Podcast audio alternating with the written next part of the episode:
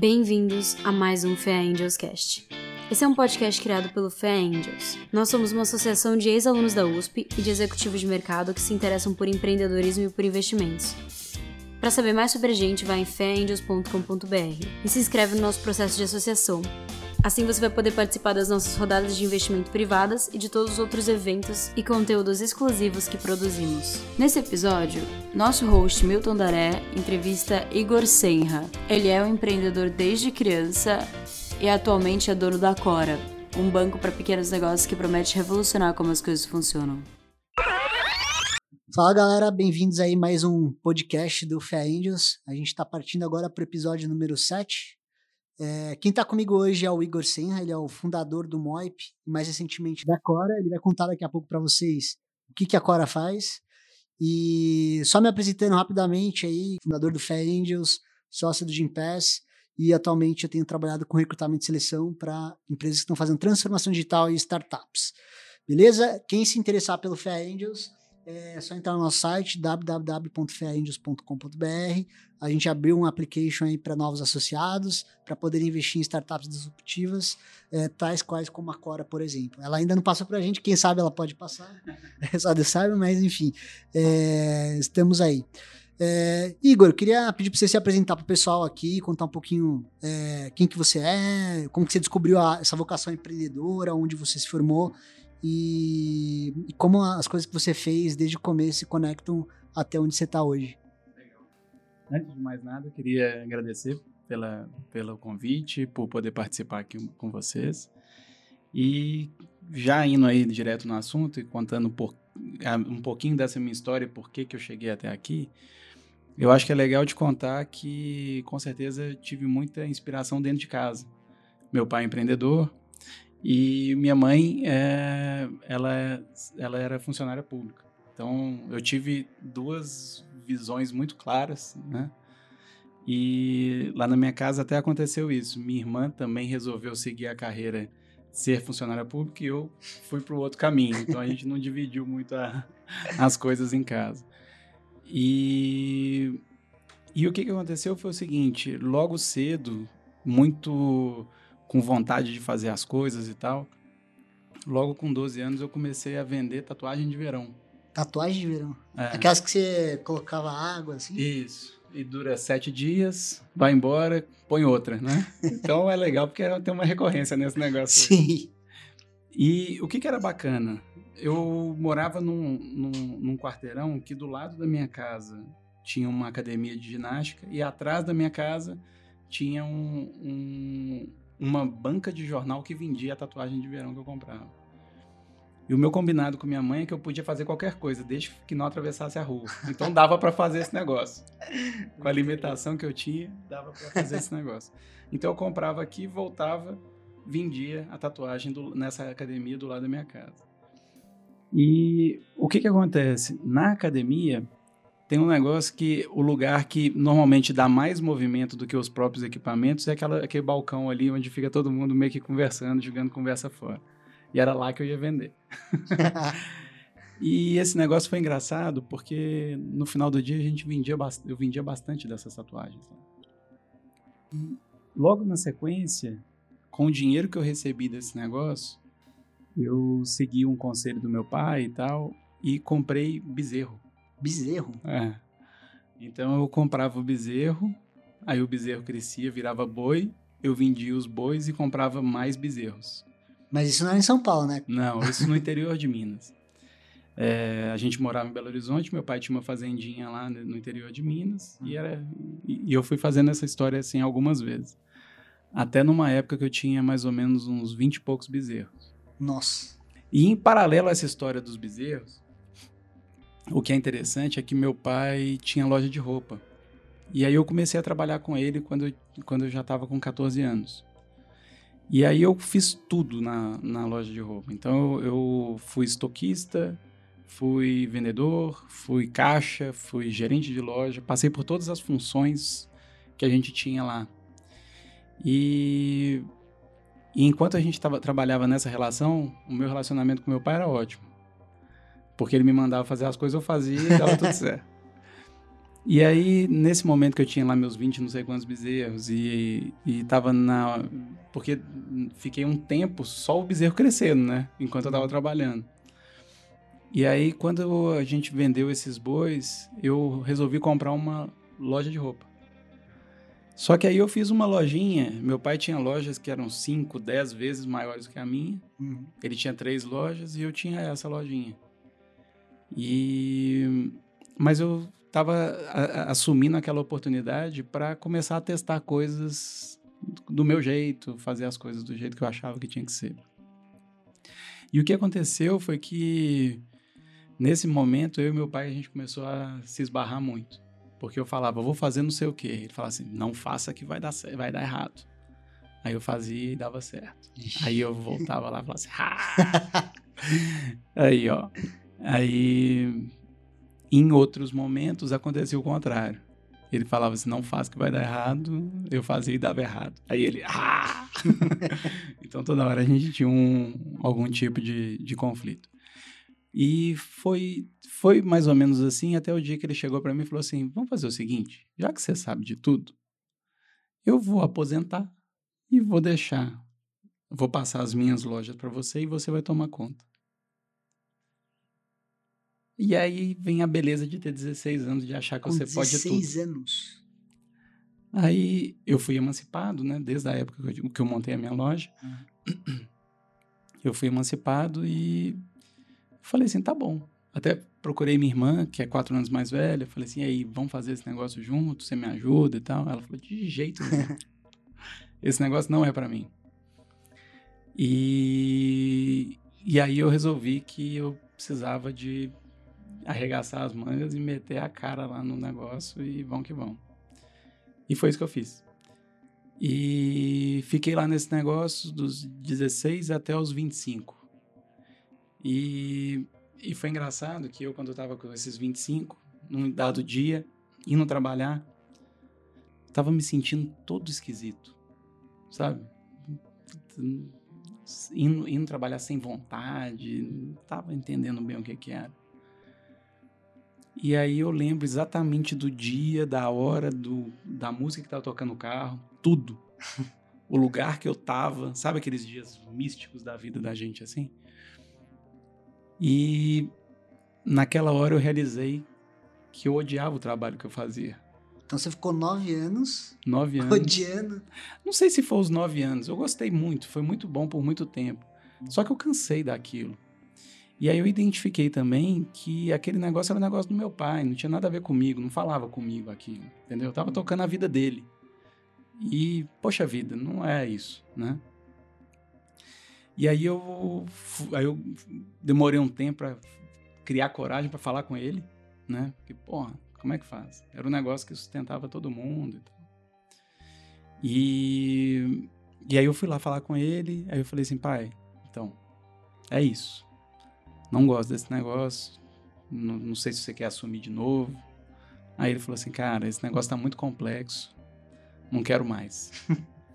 Porque daquelas quatro lojas que a gente tinha, o negócio já, era, já tinha virado 16 lojas, 10 fábricas. Eu comprava o fio, fazia o tecido, fazia roupa e vendia no atacado no varejo. Era uma operação totalmente verticalizada. E aí ele olhou para aquilo e falou assim, cara, faz o que você quiser. Pode dar, pode emprestar, pode vender, você que sabe. E aí eu, tá bom. E aí eu fui procurar alguém para comprar esse negócio. E acabei encontrando um grupo lá de Minas mesmo, que já era sócio do meu pai num outro negócio. E aí rapidamente a gente entrou num acordo e eles levaram tudo. E foi legal porque para mim foi uma foi um momento meio único assim, porque eu meio que me, me emancipei de fato, porque uhum. aquele negócio foi um, um, um, negócio que meio que selou o meu compromisso que eu, que eu tinha na minha cabeça com meus pais. Então eu falei assim, olha, a grana que entrou aí tá pago, hein? Agora eu vou tocar minha vida, entendeu? E foi mais ou menos assim que a gente fez. E aí eu fui procurar o que realmente me mexia, o que, que realmente falava comigo, entendeu? E, e eu entendia que, que essa história ia passar por tecnologia. Porque eu tive dentro, da, dentro da, das lojas, em algum momento a gente, a gente acabou comprando uma, uma software house que todas, os, todas as lojas, as fábricas e tal, era tudo interligado. Uhum. E a gente acabou comprando a empresa que fez esse sistema que interligava a história toda. E, inclusive, era um sistema que eu vendia na loja de atacado para o nosso cliente, né? Que o cara era lojista, provavelmente ele precisava de alguma coisa para organizar a vida dele, a gente já tinha um sistema pronto lá. Então, e foi esse sistema que, foi esse, estando próximo dessa empresa que eu falei assim, gente, esse negócio de tecnologia é muito mais legal do que o fazer a roupa, não sei o que, tal, tal, tal, né?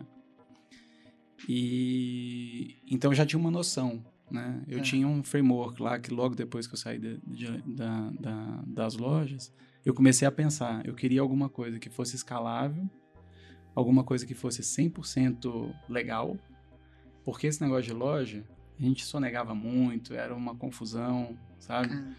Então, de fato, a gente sabia que era eu brincava sempre que eu tinha que fugir da polícia e do, do ladrão, né? Sim. Era uma luta. Então aquilo ali não era vida, eu não queria daquele jeito, queria fazer alguma coisa que fosse escalável, 100% legal e que eu podia, pudesse fazer de BH para o mundo. Então, dessas, dessas, uh, desse framework que eu coloquei, que eu comecei a trabalhar, você pode, você deve ter percebido que só o último que eu furei, né? que de BH para o mundo a gente está falando aqui do escritório da é... Cora, que é em São Paulo. então, então, essa foi a única concessão que eu fiz, mas é... aí acabei chegando nesse, nesse, nesses negócios que eu fui fazendo depois disso, né? E antes, antes de conhecer, uh, antes de me juntar no MOIP, antes de fazer esse negócio, eu passei por duas empresas grandes, estruturadas e tal, tal, tal, corporações mesmo de telecom. Então trabalhei um tempo na Telemix Celular e tra trabalhei um tempo na Claro. Telemix Celular é uma belíssima companhia com pessoas maravilhosas em que todo mundo muito com muita autonomia, fazendo coisa muito muito legal. E para mim foi uma aula. E na Claro, a Claro, a Claro era bagunçada, toda desorganizada, tinha um punhado de gente ruim. Então, para mim foi uma outra aula. Então, aprendi o que fazer, o que não fazer. O estado da e arte e o bom. estado do caos. É. e aí foi legal porque o cara que me convidou para ir para Telemig me chamou para para falou assim: "Você já não tá querendo empreender de novo?" Eu falei: "Puta, tô". Você nem tô parou para pensar, falou: "Não, eu tô". Tô, não, não, já, já tava com isso na cabeça. Só que eu não sabia o que, quando, com quem, né? E aí ele falou: Olha, tô com. Tem uma empresa que eu tô vendo começando lá em Belo Horizonte, que tem dois caras super técnicos, que se você se juntar ao time, eu acho que vai ser um, um combinado legal. Quer conhecer o pessoal? Eu falei, puxa, toda hora, pode me apresentar.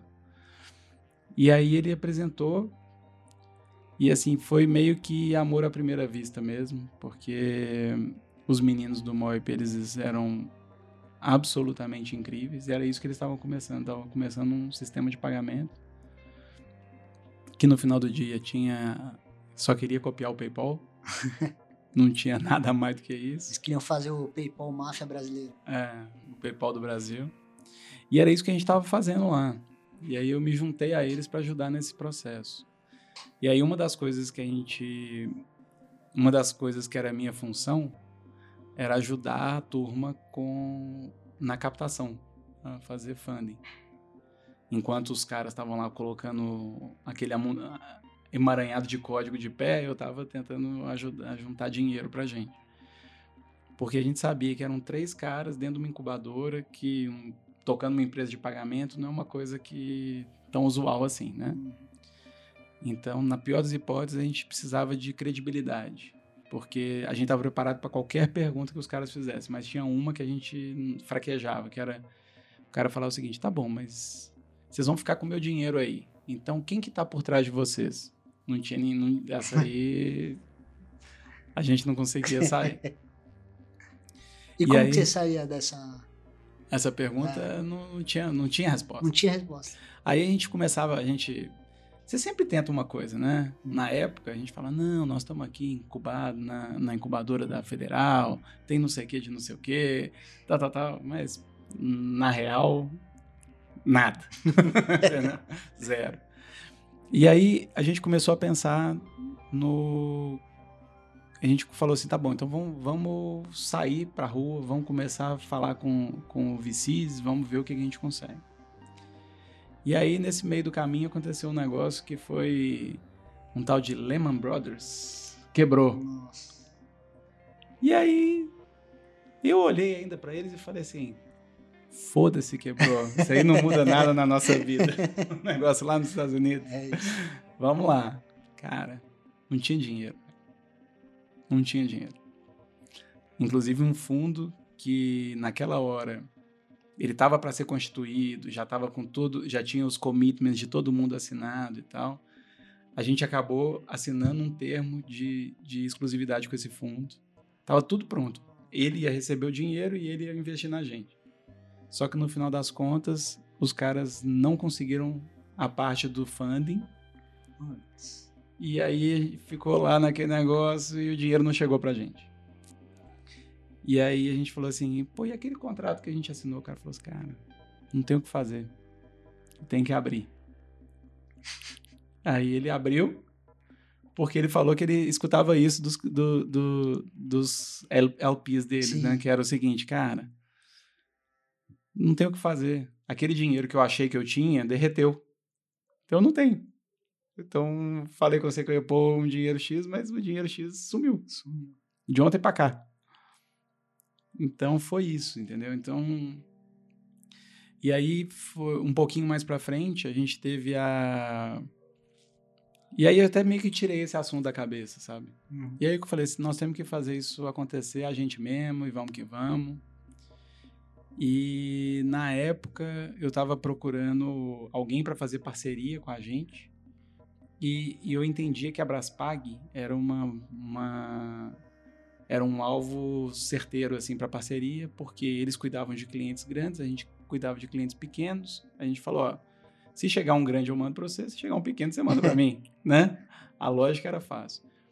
E aí eu procurei, liguei, entrei no site, liguei lá para não sei quem, e aí tava procurando o André Street, que era o cara que tava tocando a Braspag. André Street é o da Stone. É. E aí. E aí liguei lá, pô, queria falar com o André. Ah, tá, espera aí. Oi, tudo bem? Aí falei assim, André, então, que é Igor, toca o MOIP, não sei o quê, toma aí o link e tal. que e-mail que eu te mando? Aí ele mandou, eu mandei para ele. Legal. Então, cara, é isso. Tô tocando esse negócio, acho que tem essa sinergia. Já tinha feito uma apresentaçãozinha lá, mostrando cliente da Braspag aqui. Então, ele falou, cara, acho que faz sentido, vamos conversar. E aí ele, ele me chamou aqui para São Paulo, aí eu vim de BH para cá para a gente bater um papo. E a história era essa, era como que a gente faz um negócio. E aí ele veio com outro negócio, falando assim, cara, dá para a gente fazer uma outra coisa. Que eu já vendi um produto parecido com o Moip para o IG, só que pelo que eu vi aqui, o de é melhor do que o que eu poderia fazer. Então, deixa eu. Vamos colocar vocês no, no rolo. a gente amarra aqui, solta ali, faz não sei o que e pronto, acabou. Tá feito o negócio. Falei, tá bom, vamos lá. Aí a gente, a gente se compôs super rápido, a gente começou a fazer.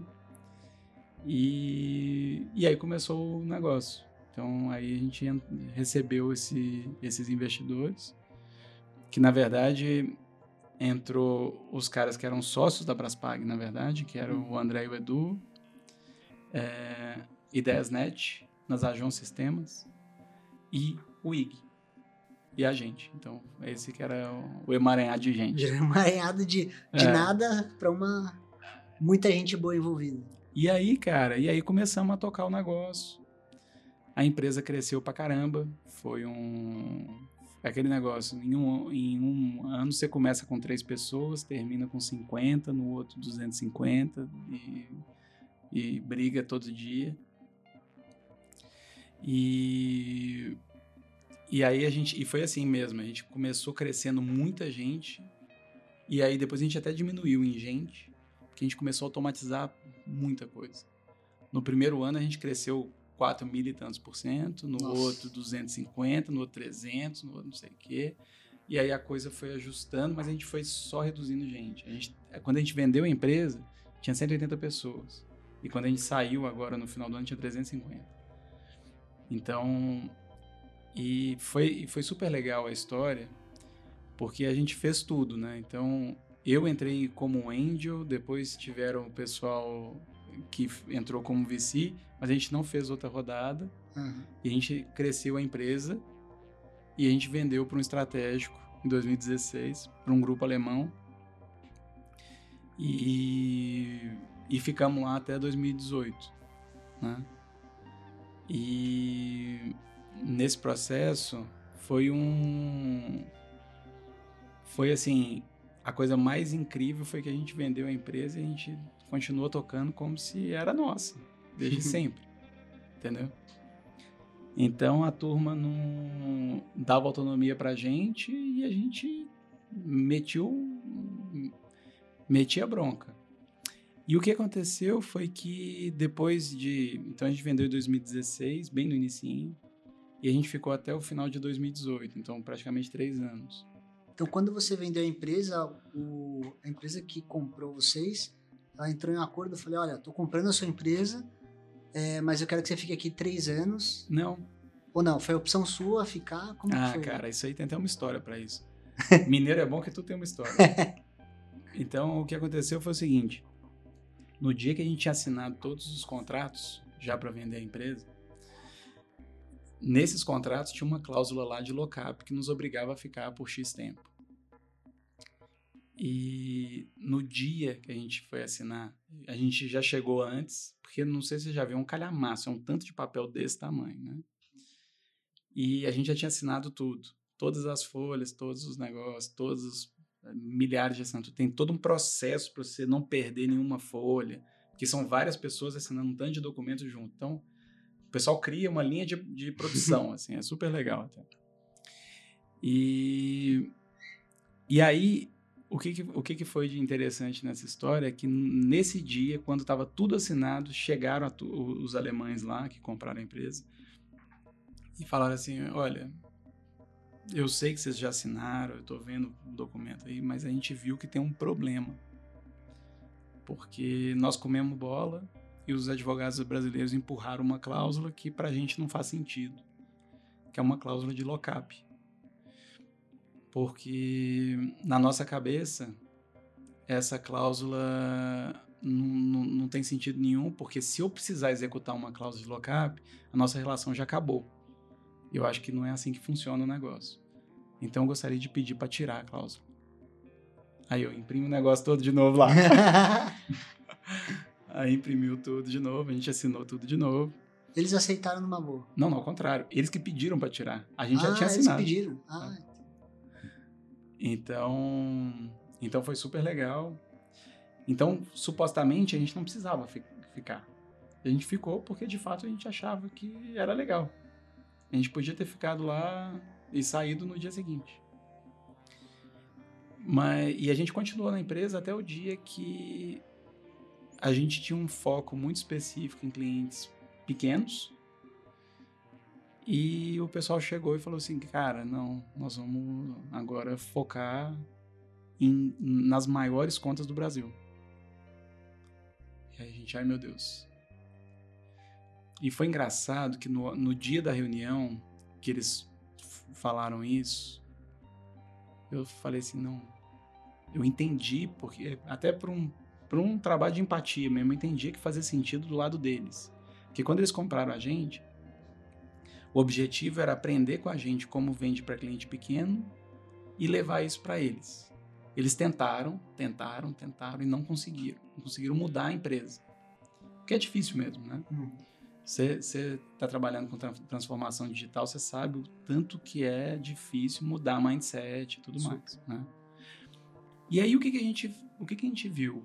A gente a gente viu que já que não estava dando para fazer para levar a, a cultura de cuidar de cliente pequeno para os outros lugares, eles falaram, então vamos trazer o grande para cá.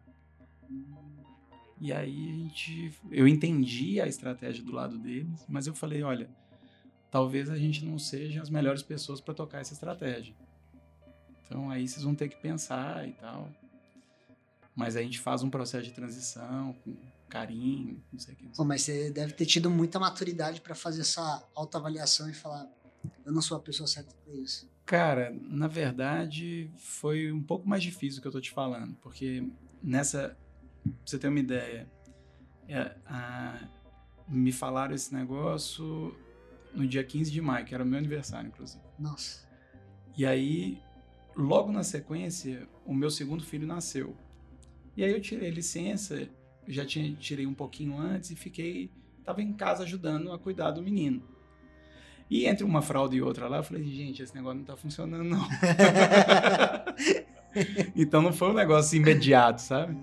Então eu tava em casa trocando uma fralda, eu lembro disso. Aí eu liguei pro Léo e falei assim, Léo. Um momento super estratégico. É. Falei, Léo, nós temos que conversar. Porque eu acho que esse trem não vai ornar, não. e aí ele e eu morava muito pertinho do Moib. Na verdade, eu moro muito pertinho do Moib. Ele foi lá em casa e aí a gente rapidamente a gente começou a conversar. Eu fiz umas três ou quatro perguntas para ele e falou assim: que dia que nós vamos sair? Entendeu? Então foi mais ou menos assim. E depois desse negócio, a gente começou a pensar o que, que a gente ia fazer, né? E a coisa mais maluca é que 2018 para a gente foi um ano muito, muito importante, porque além da gente ter consolidado a, o MOIP numa estrutura super interessante, em que, sob qualquer métrica, a empresa era três vezes maior do que quando eles compraram. Então a empresa estava super legal, a gente estava no melhor clima da empresa, tudo estava super legal. A gente viu um outro lado também, que era a gente começou a ajudar um pouquinho mais até em política. A gente entendia, a gente olha para o Brasil e vê que tem muita coisa para fazer, que está muito avacalhado, que tem até um termo técnico que a gente usa aí, é que o Brasil está fudido, né? Então a gente tem que tentar ajudar alguma, de alguma forma a desfuder um pouco esse negócio. Concordo. E, e aí a gente encontrou, e até um, um dos autores desse termo, do desfuder, é, ele é um, um, dos fundadores do Renova BR. Sim. O Eduardo Mufarrege, que a gente conheceu e se aproximou muito no ano passado, com a missão de tentar ajudar o Brasil de algum jeito. E a gente de fato, a gente fez menos do que a gente queria, porque tinha muita, a gente ainda tinha muito compromisso com o MOIP, com as pessoas e tudo mais, então a gente não tinha muito, a gente fez part-time. Uhum. Mas o que aconteceu foi que a gente, num dado momento, a gente entendeu que a gente tinha a melhor safra de candidatos da história do país, só que ninguém conhecia esses candidatos. E todo mundo ia votar igual. Então, o que a gente fez foi criar um negócio que foi. É, que recebeu o nome interno de Tinder dos Políticos. Tinder dos Políticos. Porque a gente fazia, eu acho que sete perguntas, se não me engano. E, e dessas perguntas a gente apresentava os candidatos, né? E o legal é que a gente acabou apresentando candidatos para 2 milhões e 400 mil procuras. Então a gente acha que de alguma maneira a gente acabou ajudando na, na, numa tomada de decisão mais consciente por parte da população. E foi um trabalho que nos custou mais ou menos um mês de trabalho part-time. A gente conseguiu fazer isso. E, e assim, como a gente já tinha essas coisas todas na cabeça, tentando nesse processo de de tentar construir um país melhor mesmo e tal. Quando a gente resolveu que a gente ia sair, a gente falou: o que, que a gente vai fazer? A gente pensou muito em entrar para político, ajudar de alguma maneira nesse sentido. Mas a gente entendeu que dava para a gente ajudar construindo um negócio super legal e super alinhado. Então, e só para você ter uma ideia, o nosso processo de decisão para escolher a Cora foi super complicado, porque eu lembro direitinho da primeira vez que eu levei para o Léo, eu falei assim, Léo, a gente tem que fazer um banco para pequenos negócios, cara. Aí ele olhou para mim e falou assim, você tá maluco? Eu e você vamos fazer um banco? Poxa vida, você, você tá de sacanagem. E aí eu sei que alguns dias depois ele chegou para mim e falou assim: Ô Igor, aquele negócio do banco não sai da minha cabeça, cara. Aí eu falei, pô, mas você que me falou que a gente era maluco. Aí ele falou assim: é verdade, você tá certo. Aí a gente deixou esse negócio de lado. Aí depois de um tempo, ele chegou para mim e falou o seguinte: aí a abordagem foi boa pra caramba. Falou assim: nós vamos fazer o banco e agora eu vou te mostrar por quê. Falei, ó. Aí tá decidido. Né? É. então me conta aí. Ele tinha achado um negócio que chama Agenda 2030, que é um, um conjunto de objetivos, de, de diretrizes estratégicas que a ONU dá para os países, propondo se os países seguirem aquele passo a passo, vai acabar chegando num, num crescimento e um desenvolvimento sustentável.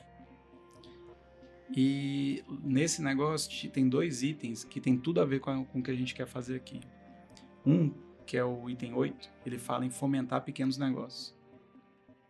Que já era o que a gente fazia no MOI e é o que a gente entende que a gente vai fazer aqui. E a segunda coisa é que ele fala da, do desenvolvimento da infraestrutura necessária para que esses negócios floresçam. E como, como infraestrutura, eles colocam água, luz, telefone, internet e falam também de serviços financeiros e, e crédito. Eles ainda colocam um, um, um termo lá que é crédito acessível. Porque o acessível é bom, que significa que tem que ter acesso a todo mundo que quer, e que tenha preço que seja igualmente acessível, porque hoje a gente não tem nem acesso nem preço. Então, é um problema sério a ser resolvido. Então, esse foi o esse foi o grande negócio que que que ele me mostrou e falou assim: "Tá vendo isso aqui?" Eu falei: "É, está bem alinhado com o que a gente acredita para o negócio." E cara tá motivado, hein? Não, nesse momento a gente parou, deu uma, fez uma parada especial, né, Igor? Que tá tendo uma obra. Não, e parece que o pessoal da obra tá bem motivado. Olha tá, lá, tá. é cada marretada que. É, ele quis vir a gente falando de empreendedorismo, deixa eu mostrar trabalho, né? é isso aí. Mas muito bom, Igor. E, mas conta, você estava contando da, da Cora, né? Da Agenda 2030. Isso. Da... Que na verdade foi através dessa, da Agenda 2030 que a gente de fato escolheu fazer esse negócio, né? Que o Léo chegou e falou assim, olha, é esse que é o negócio que a gente vai fazer, vou te mostrar por quê. E o porquê foram, foi baseado exatamente na Agenda 2030, nos dois itens dela que falam, um fala sobre sobre é, fomentar pequenos negócios e o outro fala sobre infraestrutura para esses negócios florescerem e como infraestrutura ele, ele, ele inclui além de água, luz, telefone internet, que a gente já está acostumado a, a entender como infraestrutura, ele coloca crédito e serviços financeiros. E o Léo, como bom engenheiro, ele já chegou também com uma matemática. E a matemática do Léo era muito simples. Ele mostrava que se a gente conseguisse consertar parte dos problemas de infraestrutura que existem no Brasil, é, dar acesso a crédito, a, a e, e dentro, de, dentro dessa infraestrutura a gente entende que tem algumas distorções grandes. Hoje os bancos, de uma maneira geral, os bancos tradicionais, eles ficam com uma fatia de, de lucro que se você for colocar isso em relação ao PIB é muito grande. Quase 2% do PIB do Brasil é lucro do banco. Nossa. Mas quase 1,7% do PIB do Brasil é custo de manutenção do banco. em que a maior parte desse custo são as agências bancárias espalhadas pelo Brasil. Então, se a gente conseguisse consertar um pouco essa infraestrutura, e se a gente conseguisse fazer o que a gente fazia no MOI, porque ajudar o nosso cliente a crescer um pouquinho, ou melhorar um pouco a, a forma dele trabalhar, a gente tinha, a gente tinha uma grande, a gente tem uma grande certeza que a gente consegue fazer um, um, um movimento no PIB do Brasil, PIB per capita brasileiro. E a gente acha que a gente consegue fazer isso por duas coisas. Primeiro, o, o de, de empresa média para baixo, que é onde a gente acha que o cara não está bem atendido pelos bancos tradicionais, esse cara ele fatura, ele, ele representa 67% do PIB do Brasil. Então é muita gente. Mas não é porque é muita gente que eles são bem atendidos, entendeu? Então a gente acredita que se a gente fizer o trabalho que a gente já fez e que a gente quer fazer, a gente acredita que a gente consegue fazer com que esse cara cresça, sei lá, 5% ao ano em 10 anos. E se a gente conseguir fazer isso junto com esse ajuste na infraestrutura, a gente de fato consegue mudar a história do PIB per capita do Brasil. Saindo de 15 mil dólares, que é o que tem hoje, para 21 mil dólares, que é a meta da Cora. Então, se você for perguntar para qualquer pessoa aqui na empresa, a meta da Cora é 21 mil dólares. A meta então está atrelada ao PIB per capita brasileiro. É. Então, assim, e foi e foi esse o negócio que a gente falou assim, cara, isso é um grande negócio que a gente acha que de fato dá para ganhar dinheiro, mas a gente só vai ganhar dinheiro se a gente de fato fizer o nosso propósito, que é ajudar o Brasil a melhorar um pouco, entendeu? Então, é, e foi assim que foi assim que ele me venceu. E a gente falou, tá bom, então vamos fazer o banco. e quando foi isso? Que data que foi? Isso foi mais ou menos entre talvez outubro do ano passado. A gente ficou, na, ficou no MOIP até dia 31 do 12 de 2018. E a gente optou por fazer, tirar dois meses de férias. então a gente saiu, viajamos aí para um tanto de lugar. É, o Léo foi para um lado, eu fui para o outro, né? É, cada um com suas, com suas respectivas famílias. E para que a gente começasse já na porradaria maluca. E assim a gente começou. Então, e esse negócio de empreender de forma sucessiva é interessante, ainda principalmente agora, que é no mesmo segmento, a gente aproveita muita coisa. Então, você já tem filho? Não, ainda não. Ainda não. ainda não. Mas eu tenho dois. E aí eu te falo que é mais ou menos igual ao segundo filho.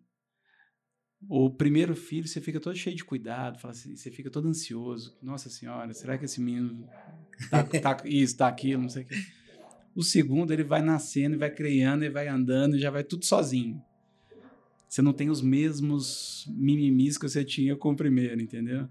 Então tem coisa que você fala assim, isso é assim mesmo, deixa pra lá, não vai dar em nada, sabe? Tem coisa que você fala, e é isso aqui, é melhor você preocupar, que isso aqui dá merda. Eu vou, eu, daqui a pouco eu vou dar bronca na minha mãe, porque eu fui o terceiro, né? Então... É, então você, você, você, foi sozinho. Eu, eu era segundo filho também, então sei como é que é. Tá então, o segundo negócio é assim também. Você tem muita segurança, tem coisa que você olha e fala assim, isso aqui isso aqui é importante eu tomar cuidado. E tem coisa que você fala, isso aqui eu não vou nem olhar, porque isso aqui é besteira. Em nenhum momento você pensou em mudar de setor? Você falou, bom, eu sei fazer isso aqui bem, eu vou seguir isso. A gente pensou muito em mudar de setor. Igual eu te falei, a gente estava pensando em até para política. A gente pensou em educação, a gente pensou em uma série de coisas. Mas no final das contas, nesse setor a gente acaba que já tem um track record, a gente já entende um pouco mais como que as coisas funcionam. E aí quando a gente encontrou o negócio que além de tudo era no espaço que a gente já conhecia, aí ficou muito fácil a decisão, entendeu? E como que você imagina lidar com concorrência? Eu fico pensando aqui, tem uma série de bancos digitais surgindo no uhum. Brasil, né?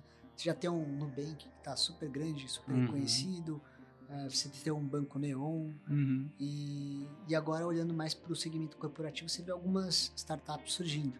Né? É, pode ser que eu esteja errado, mas tem aquela startup dos meninos é, lá dos Estados Unidos. A Brex. A Brex, por exemplo. Uhum. Enfim, como que você está se preparando para lidar com, esse, com essa dinâmica, né? É, e eu entendo que, a, que o seu track record te põe como um dos grandes expoentes, pelo fato de ter liderado o MOIP. E se você sente isso também, né? É, assim, eu acho que a primeira coisa é...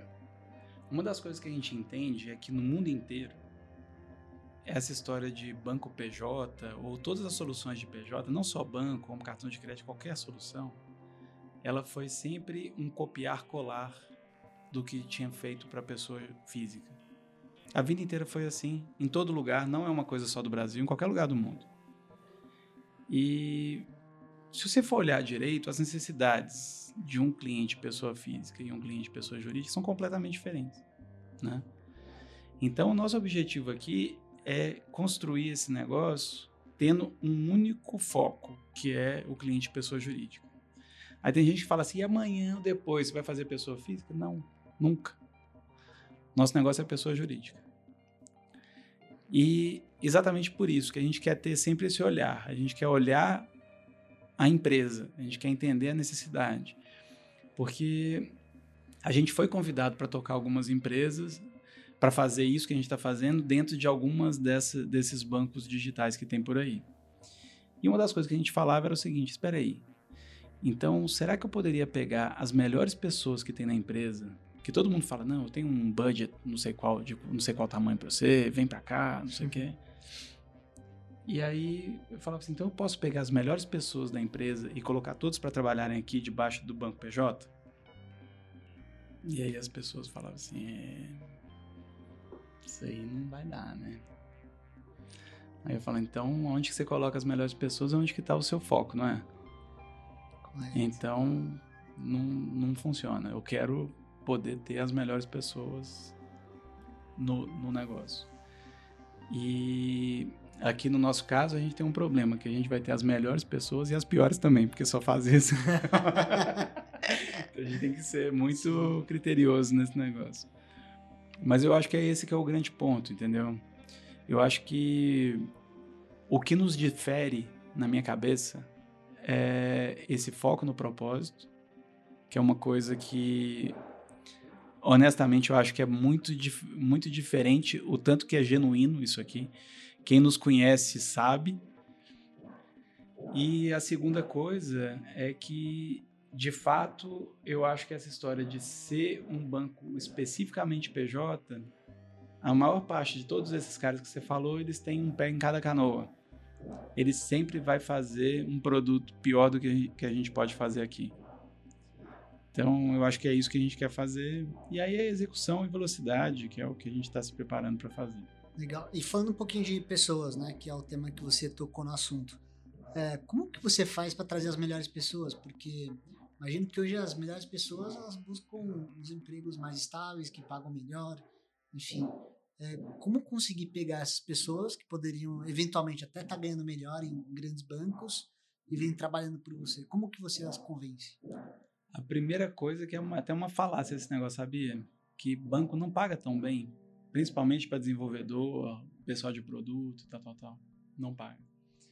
Mas enfim, mas seguindo seu o seu, o seu pensamento, o que, que acontece é o seguinte: a gente tem aqui um. A gente fez logo no início um pacto de sangue muito forte, que foi o seguinte: a gente vai ter o melhor time de todo mundo. Então, a gente, a gente é meio chato com métrica e tudo mais, então, só para você ter uma ideia, no MOIP a gente tinha uma coisa que era o seguinte: a gente contratava um a cada três entrevistas que a gente fazia, tá? Para área de desenvolvimento, produto, tecnologia de uma maneira uhum. geral. Aqui a gente faz mais ou menos 21 entrevistas para cada contratação. 21. E de onde que você tira tanta gente assim? Eu faço quatro entrevistas por dia, todo mundo faz entrevista todos os dias. E o pior é que a barra é muito alta. Então, assim, é, eu costumo brincar muito aqui que graças a Deus que eu fui, fui, um dos primeiros a entrar nesse negócio, porque senão não entrava depois, não. é, um processo seletivo de universidade pública. Né? Se colocar o 1 por 21. Então, não, não, não, não. Se você for olhar o funil todo, são Ah. mais de 100. 100 por. Porque eu tô falando 21 entrevistas. Ah, 21 entrevistas. Nossa. Então é. Tá. Talvez esteja tão concorrido quanto pra ser diplomata, né? Dizem que pra ser diplomata. Então, também... assim, e é muito, muito diferente. Mas agora você chega pra qualquer pessoa e pergunta se ele já trabalhou num lugar que tinha gente mais legal. Nunca. Entendeu? Legal. Então, isso logo se paga, porque a gente percebe na, na, na qualidade do que a gente está fazendo, no, no foco em longo prazo que a gente tem, entendeu? Logo fica tudo muito claro. As pessoas já entendem que isso aqui é um negócio diferente, entendeu? Então, assim, dá um trabalho filha da mãe, mas é um trabalho que a gente faz com muito gosto, sabe? E você fala com as pessoas aqui do que trabalham com você, né, Igor? Tava num evento lá na- aqui do. Uma delas se referiu a você como professor. De onde que vem essa, essa história aí? Eu chamo todo mundo de professor. Porque eu parto do pronto que eu posso aprender com todo mundo. E uma das coisas que eu mais gosto no mundo é aprender, entendeu? É o, é o que me motiva, é o que me faz ter vontade de fazer as coisas. Você tem algum hobby que te estimula isso? Cara, eu acho que assim, eu, eu sou meio mongoloide, eu adoro trabalhar, né? Então, a coisa que eu mais gosto é me relacionar com pessoas. Os meus grandes amigos da vida eu fiz trabalhando, entendeu? Então, eu adoro essa relação. São, é desse jeito que eu gosto. Eu aprendo muito com pessoas e estou sempre envolvido em discussões, em conversas. Assim, você tem que ver as trocas que a gente tem aqui na empresa. São, são conversas super mega profundas e é, dá para dá para construir coisas incríveis. assim. Então, todo mundo é professor. Bom. Tô aqui para aprender. E aí, quando você fala de, de estrutura, né, de quando você está montando o time, é, o que, que você olha para as pessoas que vêm trabalhar com você, né? Quais são os critérios que você utiliza?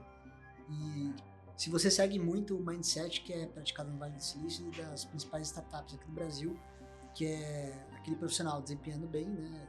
Ele conseguir se tornar sócio da empresa para poder crescer junto. É, assim, a gente começou a, a Cora numa situação muito diferente do que a gente começou o Moip, né? O Moip era o seguinte, a gente chamava o cara e falava assim, cara, nós não temos dinheiro. A gente fez o Moip inteiro com 500 mil reais de investimento. Então a gente chamava o cidadão que queria trabalhar lá e falava assim, ô amigão, primeiro que ele era um júnior master, né? Se não fosse estagiário. A gente chegava pro cara e falava assim, olha, eu sei que você quer ganhar mil reais, mas eu só vou te pagar 950. Porque esse 50 vai fazer mais falta pra gente do que pra você. então, chega aí e vambora. Entendeu? Aqui não. Aqui a gente. Uma das coisas que a gente falou é o seguinte: nós vamos pagar no mínimo o que o mercado paga. Como a gente que tem um time muito bom, o mercado paga mais. E a gente tá ok de pagar esse mais porque o nosso time é muito bom. Ok. Só que o que a gente faz é o seguinte: uma vez a gente definindo quem que é o. Qual que é essa barra que a gente quer, a gente permite todas as pessoas que estão aqui, e a gente ofereceu isso para todo mundo, um, um- um- trocar parte do que seria a remuneração de salário por um stock option. Então, e a conta é muito simples. Pega o valor que for que o cara deixou de ter de salário e ele recebe aquele mesmo valor em stock option. Então o cara fala assim: ah, eu vou querer dois mil reais. É dois mil reais vezes 48 meses. Então nós já, já estamos falando de 96 mil. Né? Sim. Então ele teria um stock option de 96 mil reais. E se a gente fizer o que a gente quer fazer isso aqui, esses 96 mil reais vão mudar a vida de muita gente para sempre, entendeu? Então eu acho que é esse que é o esse é que é o Se negócio. você conseguir mudar o PIB, eu É, não tenho dúvida que essa pessoa vai ficar muito feliz. muito. Ela, a família dela. Com certeza, vai mudar vidas. E é muito legal, porque a gente vê. É, quando E esse modelo é muito pragmático, muito claro, já tem uma regra, já funciona, entendeu? Sim. Então, e a gente permite que todo mundo de 0 a 40% faça essa opção, entendeu? Nossa, muito legal. Isso é bom porque você acaba fomentando o empreendedorismo, né? É. É, no final, os empreendedores que têm stock option, é, eu me incluo entre eles, enfim, quem participou desse movimento, nessas startups que estão fazendo fundraising, acreditas de PES 99, enfim, eles acabam se capitalizando com a saída e eles acabam retornando, investindo em novos empreendedores, né? Em geral é o que acontece. Lá nos Estados Unidos a gente viu isso acontecer. No Uhum. começo do Venture Capital eram os financistas que investiam nos empreendedores, mas depois a gente tem visto que agora é os empreendedores investindo em empreendedores. Né? Muito legal esse, esse tipo de, de Esse reflexão. movimento, né? E assim, é, e aquele negócio, como a gente está aqui num processo de escolher pessoas muito, muito boas, e cada um é excepcional naquele, naquele seu negócio. Esse cara vai viver aqui uma curva que eu acho que vai prepará-lo para fazer qualquer coisa que ele quiser. Eu não tenho dúvida que vai sair um, um Cora Máfia daqui, sabe? Então, eu tenho certeza que essas pessoas vão estar preparadas ou para tocar um puta de um banco, ou para fazer o que eles quiserem. entendeu? Então nós estamos aqui só para dar essa base para isso acontecer. É, a gente já vê isso com o pessoal da 99, né? É, sem dúvida. Você já viu uma Alice da vida começando, Alice, né? Verdade. A couve e outras coisas acontecendo. É, mas é assim. Muito bom. E falando um pouquinho agora do lado é, mais Igor investidor, Uhum. é, você já fez algum investimento anjo? Como que você Eu olha para esse mercado? Eu já fiz e foi ótimo para mim, porque eu, eu identifiquei que eu sou bom operador mesmo. porque no final das contas, é, o investir ele tem, ele, você tem que ter skills diferentes. Quem opera o negócio e quem investe são bichos muito diferentes, né? O cara que investe, ele tem que ter uma paciência diferente, ele tem que é, ter até um certo desprendimento diferente. Porque as empresas em que eu investi, eu fico tentando. Eu tento, investir com a cabeça de operador. Então eu vou lá e falo, pô, faz não sei o quê, mexe não sei aonde, vai não sei aonde, você já viu não sei o quê. E não funciona, entendeu? Você tem que, de fato, empoderar quem tá lá, tem que deixar o pau quebrar, sabe? Tem hora que o cara tem que quebrar a cabeça, senão não vai funcionar, sabe? Então, e aí eu já, eu já sofri algumas vezes dessa de ir lá falar com o cara, velho, você tem que mudar não sei o que, tal, tal, tal, não sei o que. E o cara fala assim, puta, eu concordo com você, vou fazer isso. Aí depois de três meses você volta e fala com o cara, e aí, o que aconteceu? Não, nada. Tá tudo igual. Aí eu não aguento. Entendeu?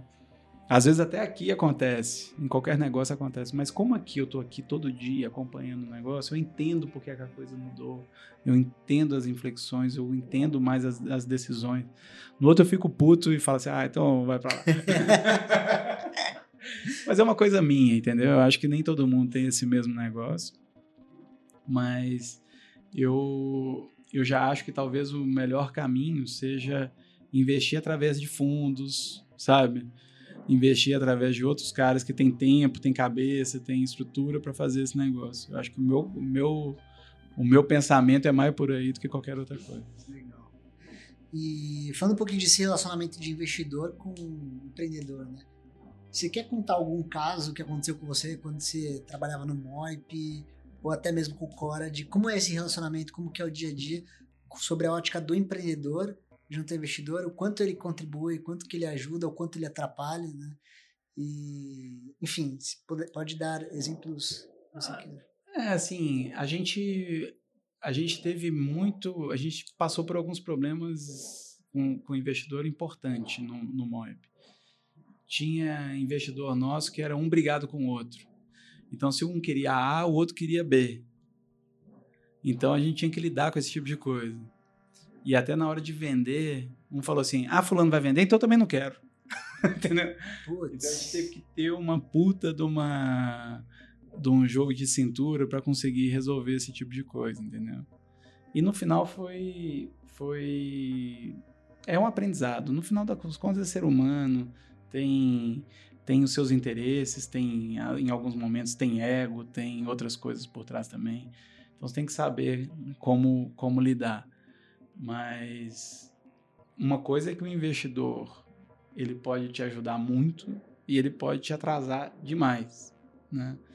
Então, eu acho que a primeira coisa que talvez a coisa mais importante que qualquer um que queira empreender tem que fazer é olhar com muito carinho quem que vai ser o co-founder, né? Quem que vai te ajudar a tirar esse negócio do chão. Eu acho que essa aí é a coisa mais importante de todas, assim, disparadas. E nesse assunto foi o assunto que eu dei muita sorte. Né? Que lá no MOIP o Léo e o Daniel foram achados, assim, né? E foi um amigo que indicou, o negócio nasceu para dar errado, mas sabe-se lá como deu muito certo.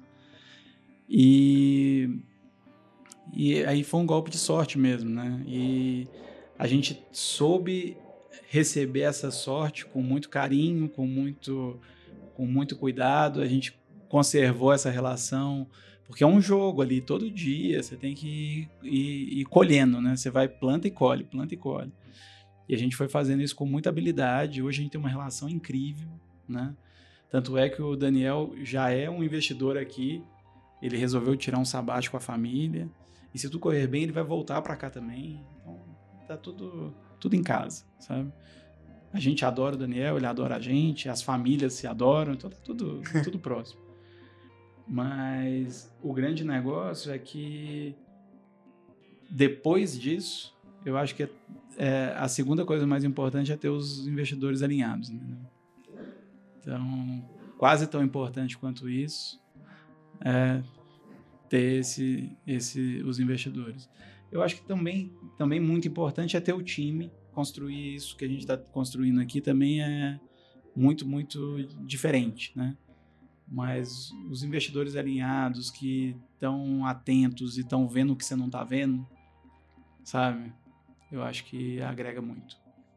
Então, eu não sei direito como que foi no caso da Cora, vocês montaram com investidor estratégico ou não, mas a pergunta que eu quero fazer é o seguinte, é, imagino que hoje, se você quisesse montar um negócio, não necessariamente você precisaria de um investidor. Uhum. É, faz sentido você ter investidor ainda assim ou não? Eu acho que faz, principalmente nessa história que eu estou te falando. Se você consegue trazer pessoas que agregam é, aí, às vezes, é uma expertise, é um conhecimento, é uma abertura. E a gente tem um negócio que a gente, a gente sabe que a gente tem um plano aqui que é muito agressivo. É muito agressivo. Não vai dar para crescer só na geração de caixa que a gente eventualmente poderia fazer aqui. Então, a gente vai crescer, tem que crescer mais rápido do que isso. Porque se não fosse para fazer, eu também não faria, entendeu? se não for para ir para as cabeças e dar porrada, não, não faria. Então, o, o grande negócio é que a gente, a gente percebeu que sim, vamos precisar de, de, de, de sócios. Então a gente sempre pensou. É, e eu ainda não posso te contar a história toda, mas eu posso te falar que a gente já levantou um seed. E esse seed é o maior seed da América Latina para fintech. Então isso eu posso te adiantar. Ainda não posso te contar o, como é que foi o milagre com o santo. Isso aí depois a gente pode, a gente pode marcar uma outra. Quem quiser saber, dá um Google depois, quando a gente soltar o podcast, já vai. Já deve estar anunciado. Mas a, a história, cara, é que a gente sempre pensou quem que é o melhor cara para aquela fase entendeu? Então a gente teve muita sorte de ter um, um interesse muito maior dos investidores do que a gente tinha até de espaço para liberar. Então a gente teve muito, a gente teve muito mais do que cinco vezes a, o espaço que a gente tinha de interesse e a gente teve que administrar isso, entendeu? Mas foi super legal. A gente tem os investidores certos para agora e principalmente porque eles vão nos ajudar no próximo, porque vai trazer gente que vai ajudar no próximo e por aí vai, entendeu? E o Cora é uma ideia para se limitar. É a Cora, rapaz. A Cora, perdão, desculpa. Corta aí, Stanley. e a Cora, é, a ideia de vocês é atuar só na América Latina. Pode até deixar o Cora para a gente pra eu chamar a atenção dele. Professor, desculpa. Obrigado pela correção. Cara, é, e na verdade, deixa eu até te contar por que, que é Cora. Na verdade, antes de, de, da gente decidir que ia chamar Cora, a gente ia chamar Brave. Só que é Brave brasileiro mesmo. B-R-E-I-V. a gente sempre quis fazer uma homenagem para o empreendedor, porque para empreender no Brasil tem que ter coragem, né? Então, eram, são, eram, eram esses Braves que a gente queria trabalhar para. Só que o que, que aconteceu foi que é, era difícil, porque quem sabe falar inglês não escreve outra coisa e estava dando um rolo danado. E aí a gente chegou à conclusão que a gente tinha que achar um outro nome. Aí, num dado momento, apareceu a, a uma pessoa que trabalha aqui, chegou e falou assim: pô, se a gente quer fazer um nome, a gente queria um nome pequeno, com quatro, com quatro letras, que fosse feminino e que, e que desse essa história da, da coragem. Aí falou, por que não Cora? Né?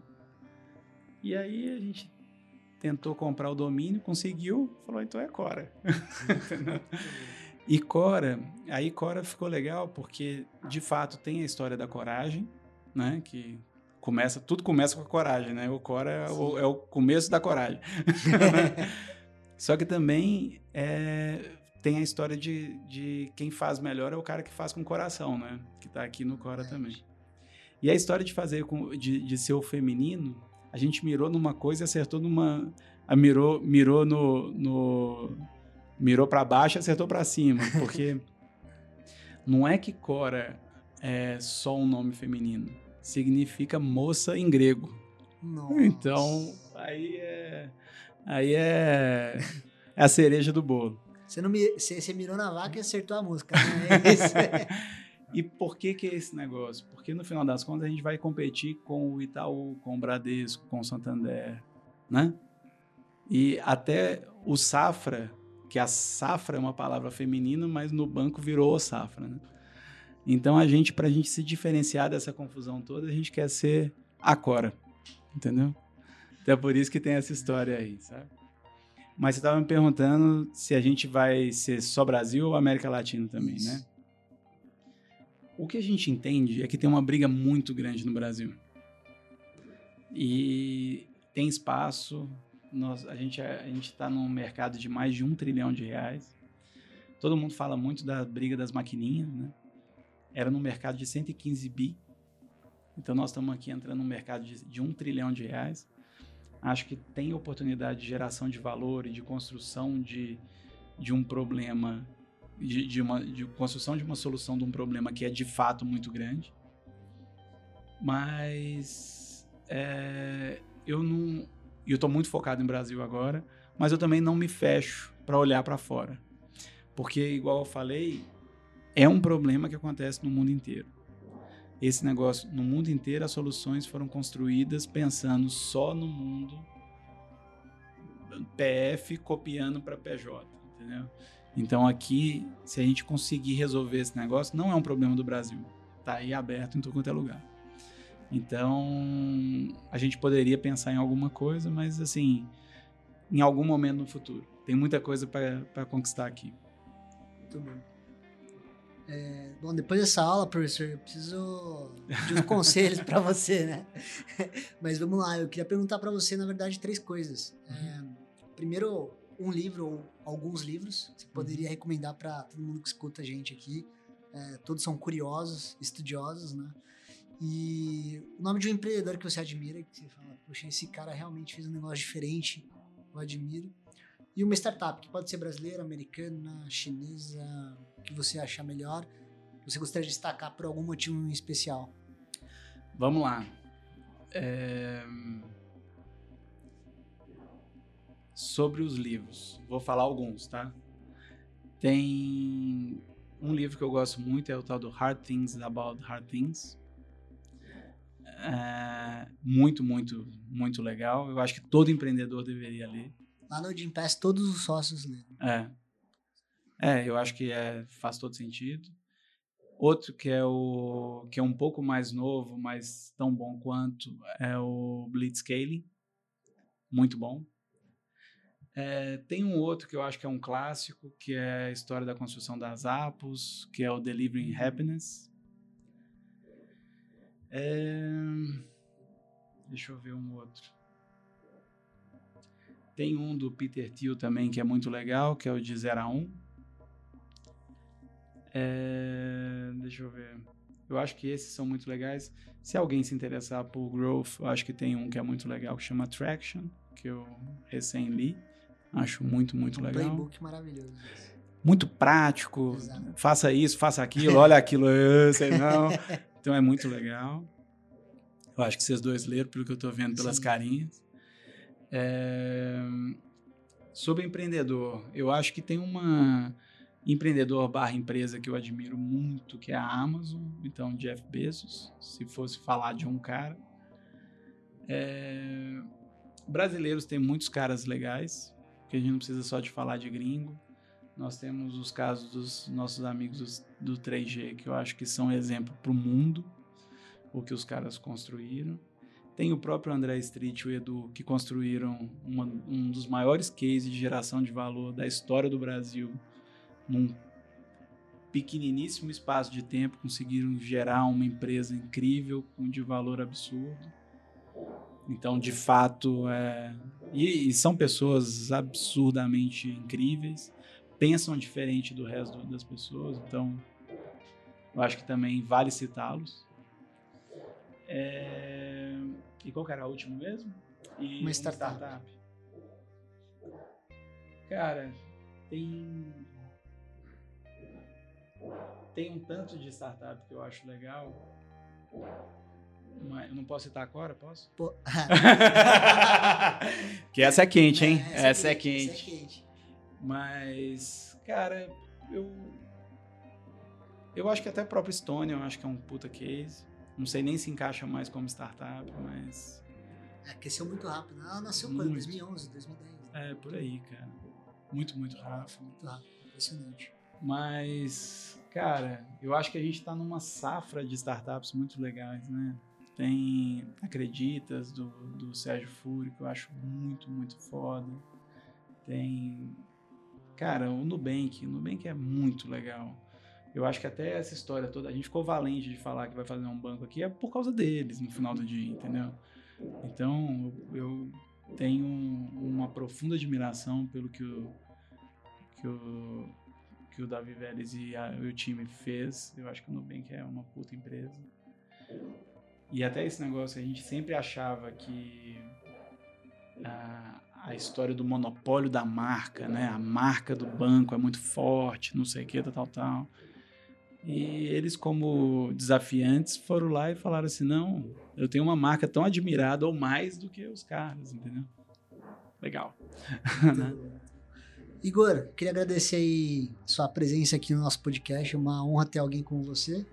É, espero que você tenha gostado dessa experiência, desse bate-papo, né? Acho que, na verdade, a gente mais escutou do que falou aqui, mas foi uma aula melhor do que um MBA. Que isso? E vindo de um professor como você, né? Que isso, professor? Então, queria agradecer sua presença e queria deixar um recado aqui para quem quiser conhecer mais também o trabalho do Fé Angels, acessar o nosso site www.feangels.com.br. Lá a gente divulga várias startups que esperam um dia ser tão boas quanto a Cora, né? E impactar Tomara positivamente. Tomara. E impactar positivamente muita gente, né? Porque o nosso propósito, na verdade, é, é que nem a Cora, que quer impulsionar os pequenos empreendedores, a gente quer impulsionar o empreendedorismo, porque a gente gera emprego, gera impostos para o nosso governo, Claro. é, enfim, fazer a roda girar, né? É, eu tem muito tempo que eu já que eu já entendi que a saída do Brasil é pelo empreendedorismo, entendeu? Então é aí que a gente gasta toda a energia que a gente tem, virou nosso propósito de vida. Tanto é que quando no MOIP o pessoal resolveu mudar, a gente falou não vou, vou ficar com o empreendedor, né? Então, se vocês precisarem de alguma coisa que a gente puder ajudar, vai ser um prazer enorme. Vai ser um então, prazer. conta com a gente. Quem sabe a gente abre uma conta da, do Cora, da Cora pro Fé Angels. Cara, vai ser um prazer. Então, já, já temos, só pra você saber, hein? Já tem, já, já tá abrindo. Ah, Já tá abrindo conta. Quero, quero ser o beta tester. Já, já tá beta tester ou já, já foi pro game? Não, beta, beta, beta. Então vamos lá, virar um beta tester. Por enquanto, por convite, pode ir lá e pede seu convite que a gente te, te analisa com carinho. E, pessoal, um prazer. Sempre tô por aqui. Se eu puder ajudar em alguma coisa, é só contar Maravilha. comigo. Você sempre será bem-vindo aí na nossa associação para conhecer também. Fechado. Obrigado, Igor. Valeu, gente. Até a próxima. Um Valeu, abraço. pessoal. Abraço.